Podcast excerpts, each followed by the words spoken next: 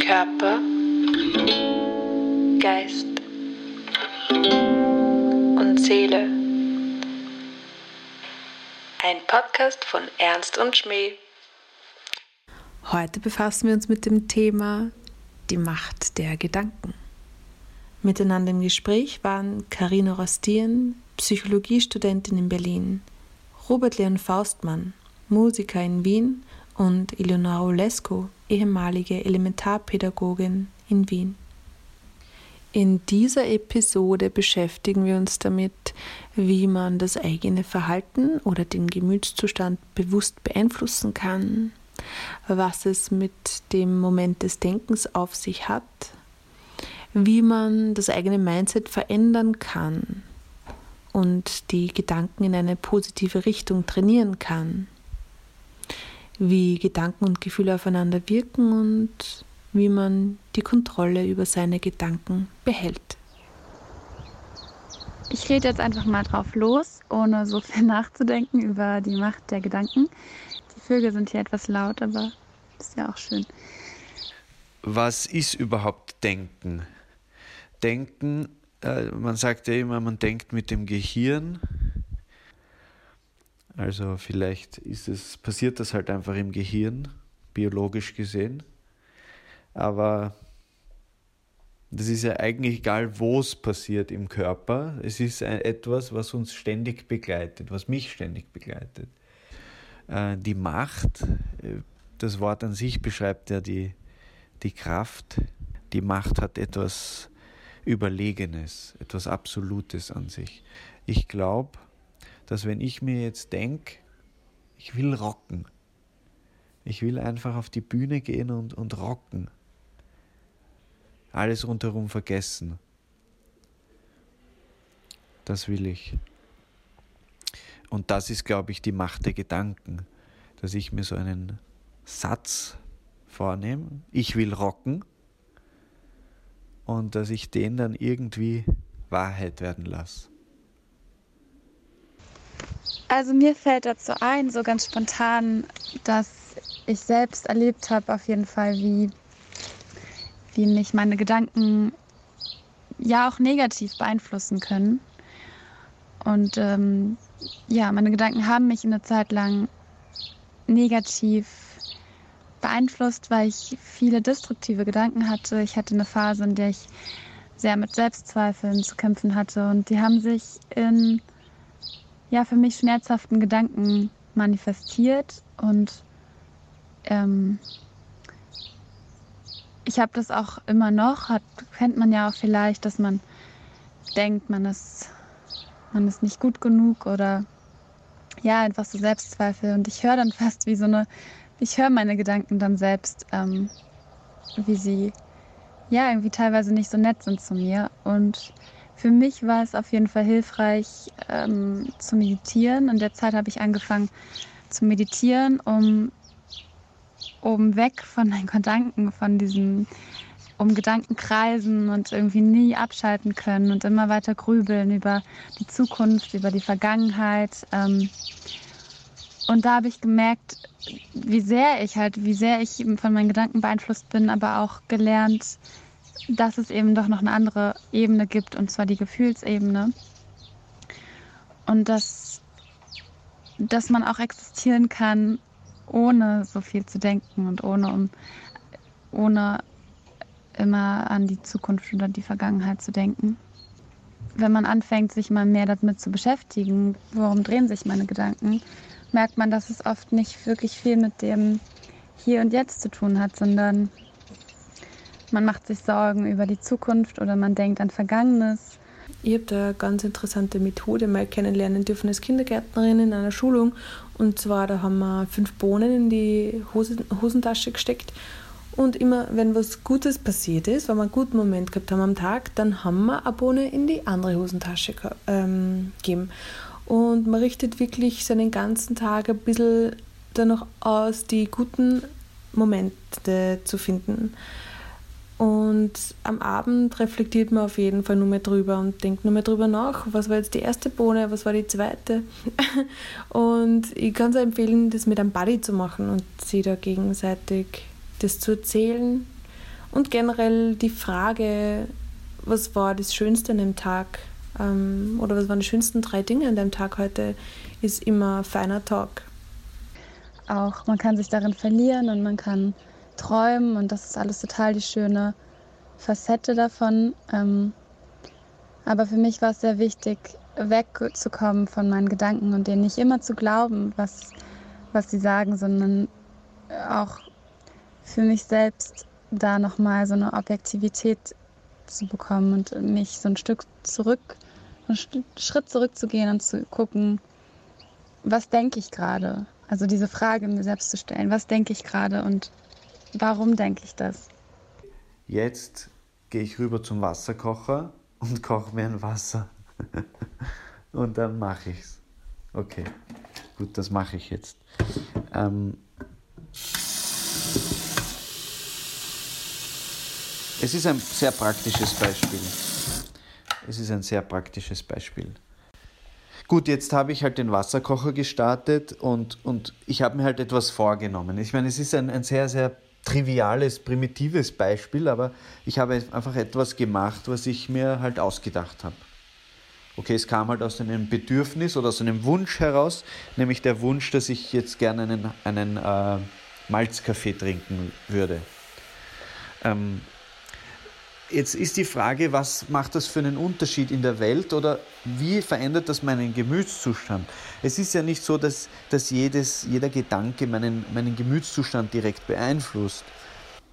Also diese, diese Wünsche auch, Wünsche sind das eigentlich, die Macht der Gedanken. Was wünsche ich mir? Was will ich haben? Was will ich, dass Wahrheit wird in meinem Leben? Dieses Bewusst ist, glaube ich, das Entscheidende für mich. Ähm, sich dessen bewusst zu sein, was man denkt. Sich dessen bewusst zu sein, warum man es oder zumindest ansatzweise, warum man es denkt. Und dann vielleicht auch im Zusammenspiel mit der anderen Frage, wie hängen Gefühle und, und Gedanken zusammen, dass es natürlich sehr stark zusammenhängt, was man denkt und wie man sich fühlt. Und wenn man, ähm, dass man auch mit den Gedanken vielleicht manchmal wie so ein kleinen Kompass, dass die Gedanken nur so ein kleinen Kompass ähm, sind eigentlich. Das Gedanken, Moment, wie? Gedanken können, können so funktionieren wie so ein kleiner Kompass, das soll ich sagen.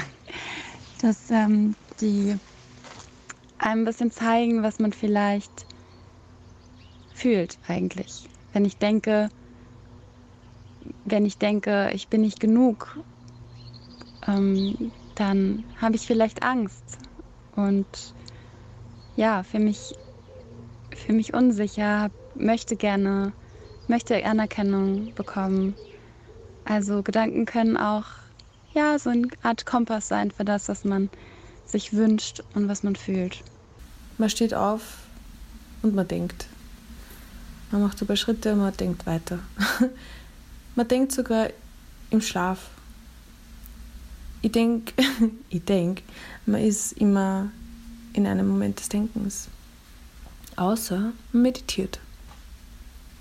Irgendwie, finde ich, steckt das mit in der Frage auch drin, dass wie komme ich in einen Moment des Denkens, das vielleicht gar nicht so leicht ist. Wie komme ich in einen Moment des Denkens?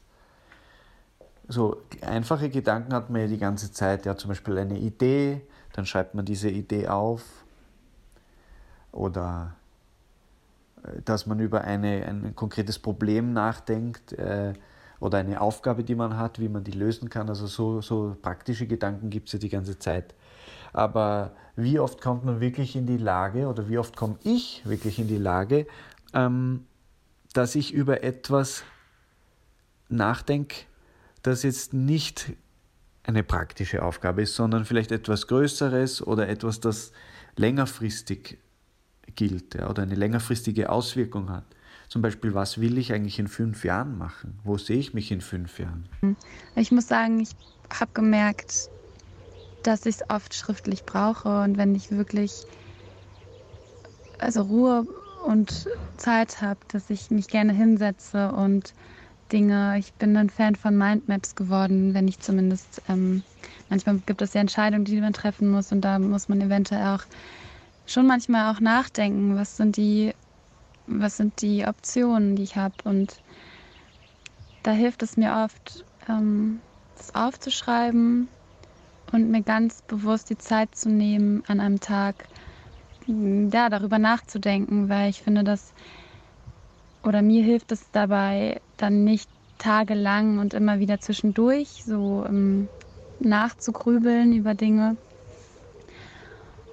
und mich da zu verlieren und irgendwie mich zu stressen auch. Also ich finde, wenn man eine Entscheidung treffen muss, beispielsweise, die sehr wichtig ist, dass es einen sehr belasten kann, wenn man alle Optionen abwägt. Und ich glaube, das ist gefährlich, wenn man einfach nicht mehr aufhören kann zu grübeln. Und ich glaube, deshalb ist es wichtig, sich diesen Moment des Denkens zu nehmen. Genau.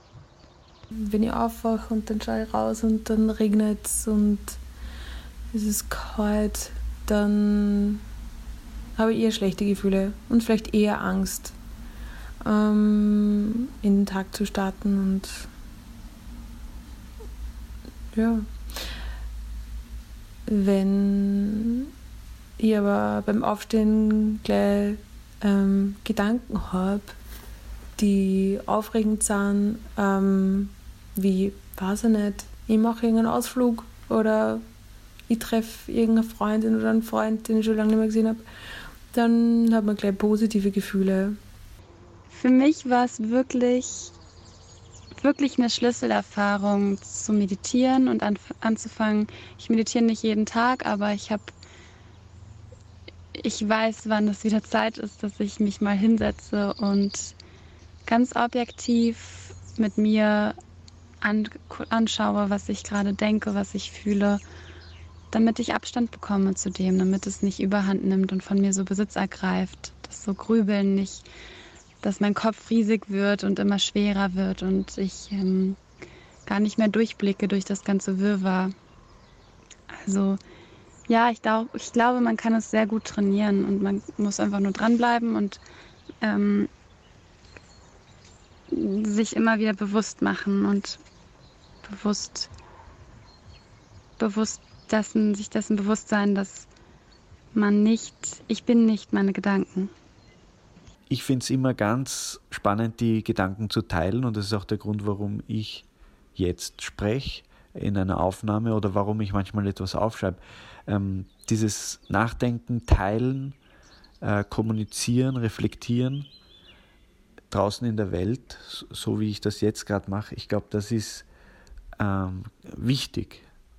Ähm, und dieses Medium der Aufnahme oder des Papiers oder die, die Sprache oder Schrift oder dieses Erfassen der Gedanken und, und Strukturieren, das sind meine Mittel, um, um halt die Kontrolle über meine Gedanken zu bekommen, zumindest vorübergehend.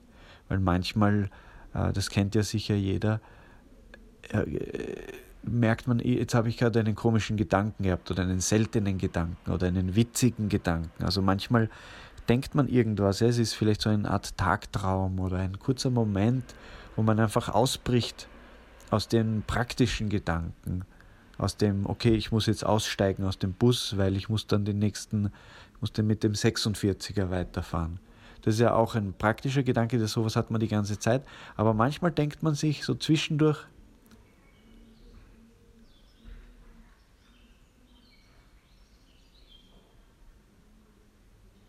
ja, so auch wow, man wundert sich.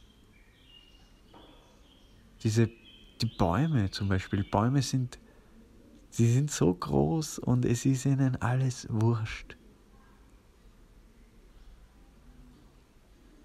Und die Wolken, ich meine, die Wolken sind ja eigentlich nur Luft. Und Ja, okay. Gut, die Wolken sind nur Luft, also das ist jetzt nicht so spannend. Aber ja, genau. Oder andere Menschen, ja, die dann irgendwo schlafen. Denken ist toll. Also auch die Gedanken so treiben lassen. Ich finde das wunderbar. Die Macht der Gedanken. Die sind dann einfach so, absichtslos auch. Das ist schön. Einfach irgendwas denken und es gar nicht wirklich kontrollieren. Ist auch schön. Einfach loslassen, die Gedanken loslassen. Ja, ist ja, ist ja nicht verboten. Oder? Ich weiß nicht. Die Gedanken sind, sind ja frei. Was kann ich mit meinem Mindset verändern? Hm, mit meinem Mindset verändern kann ich, was ich ausstrahle. Ja, und ähm, ob ich die positiven oder die negativen Dinge im Leben wahrnehme. Oder wenn man viel über Ängste nachdenkt. Ja, ich meine, es gibt ja Ängste oder Sorgen, Sorgen um die Eltern. Äh, auch, auch wenn man die ganze Zeit zwischen den, zwischen den Augenbrauen so die, so eine, die Stirn runzelt. Das ist ja auch nicht, das ist ein Zeichen dafür, ja, dass, dass man sich Sorgen macht oder dass man viel Kummer hat. Ja. Also dass, wenn man viel über so negative Sachen nachdenkt, ähm, es kann natürlich auch eine, eine Auseinandersetzung sein und einen auch weiterbringen, aber da kommt dann die Gefühlswelt. Irgendwann sagt diese, das Gefühl dann, stopp, genug davon, genug Negatives oder auch genug gelacht, genug lustige Gedanken gehabt, jetzt ist wieder ernst. Also eine Balance zwischen dem Ernst und Schmäh, lustigerweise, oder zwischen, ähm, zwischen äh, quasi negativen Gedanken oder Gedanken über negative Gefühle ähm, und positiven Gefühlen. Also diese Balance, das Gleichgewicht, finde ich sehr wichtig. Man kann sie ja manchmal ein bisschen durch Autosuggestion, das ist so eine Methode, wo man sie 20 bis 40 Mal den gleichen Satz sagt, kann man sich ja was einreden. Und das ist nicht immer das Schlechteste. Wie bekomme ich die Kontrolle über meine Gedanken? Ähm, definitiv durch Meditation und Bewegung in meinem Fall. Ich gehe ganz oft am Abend nochmal spazieren, um meinen Kopf zu beruhigen. Oder wenn ich gerade nicht rausgehen mag, ähm, dann setze ich mich hin und mache entweder Yoga-Pose, die mich beruhigt, oder mir hat letztens ein Freund äh, nämlich drei Sätze gesagt, die toll sind zur Meditation, und zwar Nothing permanent, nothing perfect, nothing personal. In welcher Reihenfolge ja immer, diese drei Sätze sie zu wiederholen und währenddessen einfach nur zu atmen und dort zu sitzen und zu hören und zu riechen und zu spüren und immer wieder zu sagen, nothing perfect, nothing permanent, nothing personal. Das kämmt die Gedanken so richtig, wie ich das nenne. Mhm, ja, das waren meine Gedanken zu der Macht der Gedanken. Danke fürs Zuhören, wo immer ihr seid. Ich wünsche euch einen schönen Tag. Miteinander im Gespräch waren Karina Rostieren, Psychologiestudentin in Berlin, Robert Leon Faustmann, Musiker in Wien und Eleonora Olesko, ehemalige Elementarpädagogin in Wien. Körper, Geist und Seele. Ein Podcast von Ernst und Schmäh.